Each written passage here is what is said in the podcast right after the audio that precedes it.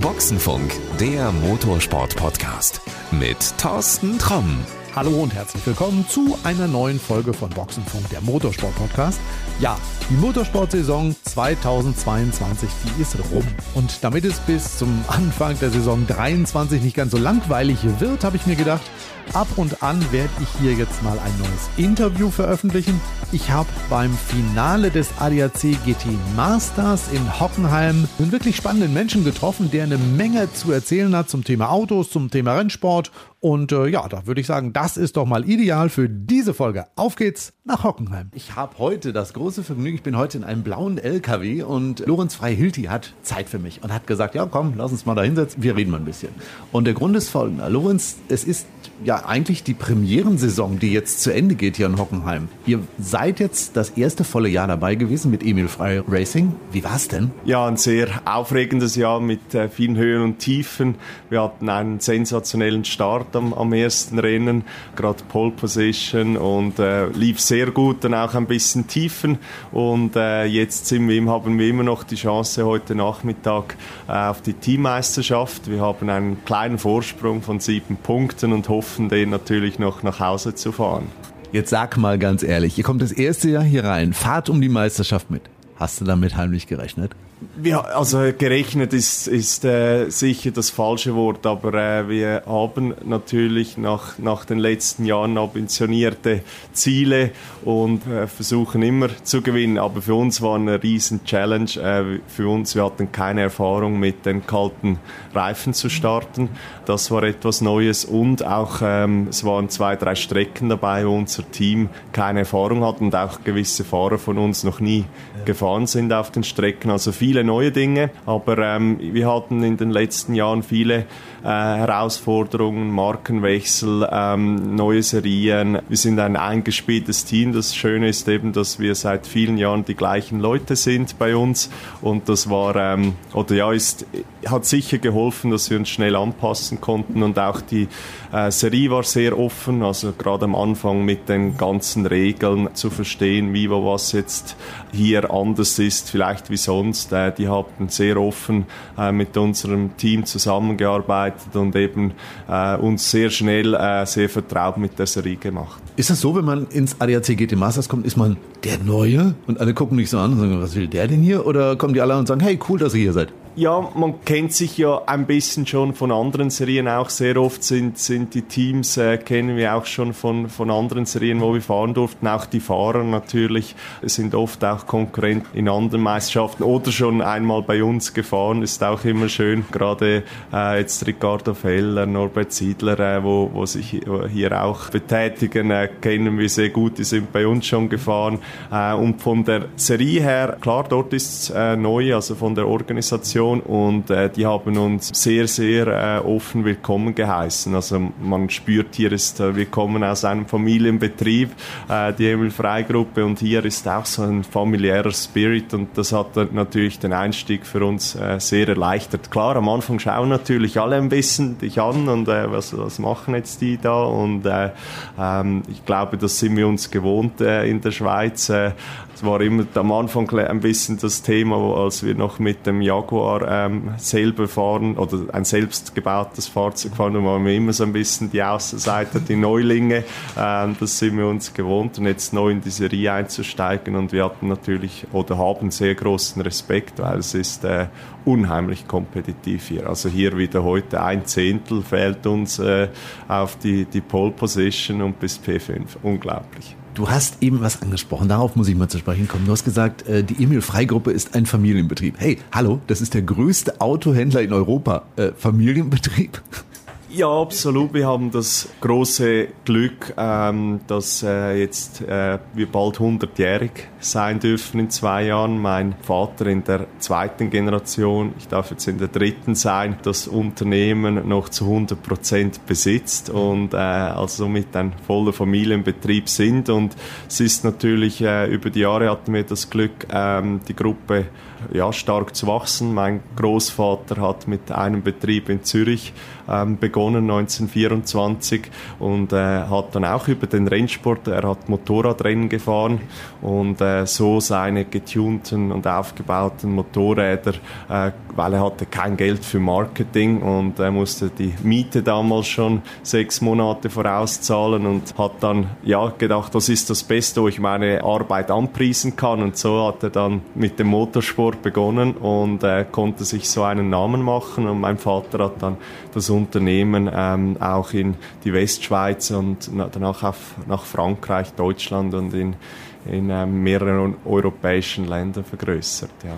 Wir müssen mal dazu sagen, du bist ja da auch aktiv. Also es ist ja jetzt nicht so, du kommst hier jedes Mal zum Rennen hin, hast deinen Spaß und dann ist es das, sondern du sitzt, ich nehme an, Montag wieder am Schreibtisch und musst gucken, dass du auch die Emil Frei Gruppe in die richtige Richtung führst. Also es ist eine, schon eine arge Belastung, was auch du selber hast, ne? Ja, klar, es ist äh, aber auch etwas Wunderschönes. Wir haben das große Glück, mit äh, wunderschönen Produkten arbeiten zu dürfen, wo wir vertreten dürfen. Und äh, das war halt immer schon ein Spagat. Als ich noch selber Rennen gefahren bin, da war es immer schon eine Herausforderung. Da habe ich dann eben immer noch äh, auch viel gearbeitet. Dann durfte ich das Team aufbauen nach der eigenen oder sogar noch während dem eigenen Fahren und äh, jetzt mehr und mehr Verantwortung im, im Unternehmen, im, im Familienbetrieb und das ist natürlich äh, ja klar, dass äh, heute Abend sogar muss ich schon wieder, wieder äh, in Zürich sein ähm, und morgen früh geht's, geht's weiter. Das ist das schade. Ich kann leider auch nicht mehr an jedem Rennen teilnehmen, ähm, aber äh, umso mehr genieße ich es, wenn ich da bin und, und das Team unterstützen kann aus strategischer Seite. Sag mal, dann können wir ja mal über das Thema überhaupt Auto und Mobilität der Zukunft reden. Es wird ja von einigen sehr schwarz, sehr, sehr übel gemalt, dass das alles äh, nicht mehr so läuft, wie es bislang läuft. Ihr habt, ich weiß nicht wie viele Marken und ich habe mitgekriegt, ihr habt jetzt auch zwei neue Marken dazugekriegt. Also Aura und Way, zwei chinesische Marken, die bei uns bislang noch keiner kennt. Ich habe sie 2000, jetzt muss ich überlegen, 19 äh, in München auf der IAA gesehen. Muss sagen, ja, das sind Fahrzeuge, wenn du sie dir anguckst auf den ersten Blick, da können BMW Mercedes und Audi nicht mithalten. Die sind also schon einen Schritt weiter. Äh, ist das nicht mutig jetzt zu sagen, ich hole mir eine chinesische Marke, die noch kein Mensch kennt, ins Portfolio? Oder ist das so, dass du gesagt hast, ja, ich hole die, bevor die irgendwer anders holt? Ja, wir, wir haben natürlich immer schon lange ähm, auf den chinesischen Markt geschaut und versucht äh, zu spüren, ob jetzt ein Produkt bereit ist für den europäischen Markt. Und in den letzten Jahren, wir haben dann im kleinen äh, Nutzfahrzeugbereich mit DFSK äh, begonnen in der Schweiz und aber im großen PW-Volumenbereich waren sie beim Verbrennungsmotor ähm, einfach mit den Regulatorien ähm, noch nie so weit, dass wir gedacht haben, mal, das kann sich auch im europäischen Markt durchsetzen. Und jetzt durch die Elektrifizierung, ich glaube, ohne die Elektrifizierung wäre es für einen chinesischen Hersteller im Verbrennungsmotorbereich ganz schwierig gewesen, in Europa größer Fuß zu fassen. Aber durch die Elektrifizierung haben sie, sagen wir, auch äh, eben Vorteile. Ähm, sie sind äh, technisch gesehen ebenwürdig oder auch in Bereichen äh, voraus. Ja, für uns ist natürlich ein Test, es ist auch immer ähm, verschiedene Kulturen, ähm, die zusammenpassen äh, müssen. Und äh, ähm, das ist für uns auch ähm, ja, etwas, was wir lernen müssen. Wir haben sehr großes Vertrauen bei Ihnen und eben es gibt 100 oder noch mehr neue äh, Hersteller in, in, in China und äh, wer sich da durchsetzen wird. Aber wir haben ein sehr gutes Gefühl, weil das Wichtigste ist, die, die Produkte sind wirklich sensationell und durch die langen Verhandlungen und Gespräche haben wir das große Glück, dass sie großes Vertrauen haben auf uns und äh, ich glaube, dass wir da gemeinsam ähm, hoffentlich äh, ja, eine erfolgreiche Story machen. Aber es ist natürlich immer sehr schwierig, weil obwohl viele sagen oder Studien sagen, das sei nicht mehr so wichtig, der Brand, aber der Brand spielt im Autokauf äh, immer noch ein, eine große Rolle und äh, das muss man zuerst aufbauen und wir hoffen, dass wir die potenziellen Kunden überzeugen äh, können, weil wir sind sehr überzeugt vom Produkt und das ist das Wichtigste. Lorenz, alter Racer, jetzt ehrlich, warst du in München auf der Messe und hast die Studie gesehen vom Aura? Es gab eine Rennversion. Ja, äh, ich war leider nicht auf der ähm, Messe. Ich war geschäftlich in Griechenland unterwegs gerade. Dort äh, sind wir auch am Anfangen. Und ähm, es ist ähm, noch gar nichts in diese Richtung natürlich geplant oder so. Und es ist generell natürlich äh, schwierig aktuell mit gerade im, ähm, im Rennsportbereich mit der Elektrifizierung, die im Breitensport noch schwierig äh, oder Schwierigkeiten hat, Fuß zu fassen, weil die Technik natürlich gerade auch mit Hybridisierung sehr teuer ist, sehr komplex zu betreiben. Und das wird noch spannend sein, wie sich der Motorsport äh, in naher Zukunft entwickeln wird. Ich dachte, du sagst mir jetzt, ja, nächstes Jahr machen wir einen Aura Markenpokal. Das wäre doch mal was.